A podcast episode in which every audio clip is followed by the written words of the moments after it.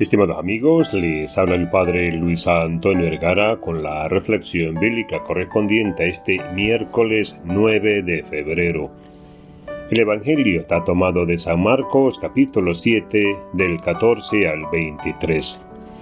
Este Evangelio nos presenta algo muy fuerte en la vida de todos los días, en esta relación que hay entre el interior y el exterior, en cada uno de nosotros. Esa relación que hace que se produzca el equilibrio y también lo dice Jesús, escúcheme en todos y entiendan. Nada de lo que entra de afuera puede hacer impuro al hombre. Lo que sale del corazón del hombre es lo que le hace impuro. Qué cosa tan impresionante. Allí donde esté tu tesoro, estará también tu corazón.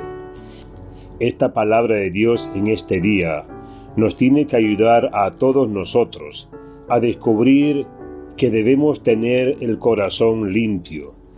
Debemos tener el corazón lleno de apertura a que tenga cabida y tenga lugar Dios. Cuando damos lugar a las pasiones, al poder o al dinero, ahí se debarajusta todo. Jesús va a decir que del corazón del hombre salen los malos pensamientos, la inmoralidad sexual, los robos, los asesinatos, los adulterios, la codicia, las maldades, el engaño, los vicios, la envidia, los chismes, el orgullo y la falta de juicios. Todas estas cosas salen de dentro del hombre, haciéndolo impuro. Por eso no guardemos maldades en el mismo lugar donde tenemos que guardar la palabra del Señor. El corazón tiene que estar abierto a los misterios de la fe, a los que nos sobrepasa Dios. Un corazón abierto para hacer memoria de las maravillas que el Señor hace por nosotros, abierto a la presencia del cuerpo de Cristo cuando comulgamos y recibimos la Eucaristía y la santidad de Dios.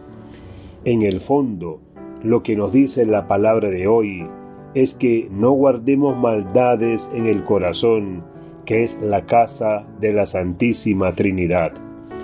El Señor tiene añoranza de nuestro corazón, de tu corazón, de mi corazón. Tiene sed de cada uno de nosotros. Nos quiere cerca de Él.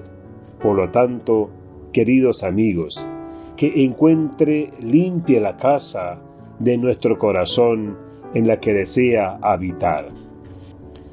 Pidamos al Señor que nos bendiga, que nos cuide, que nos proteja y que nos dé siempre esa gracia que necesitamos todos.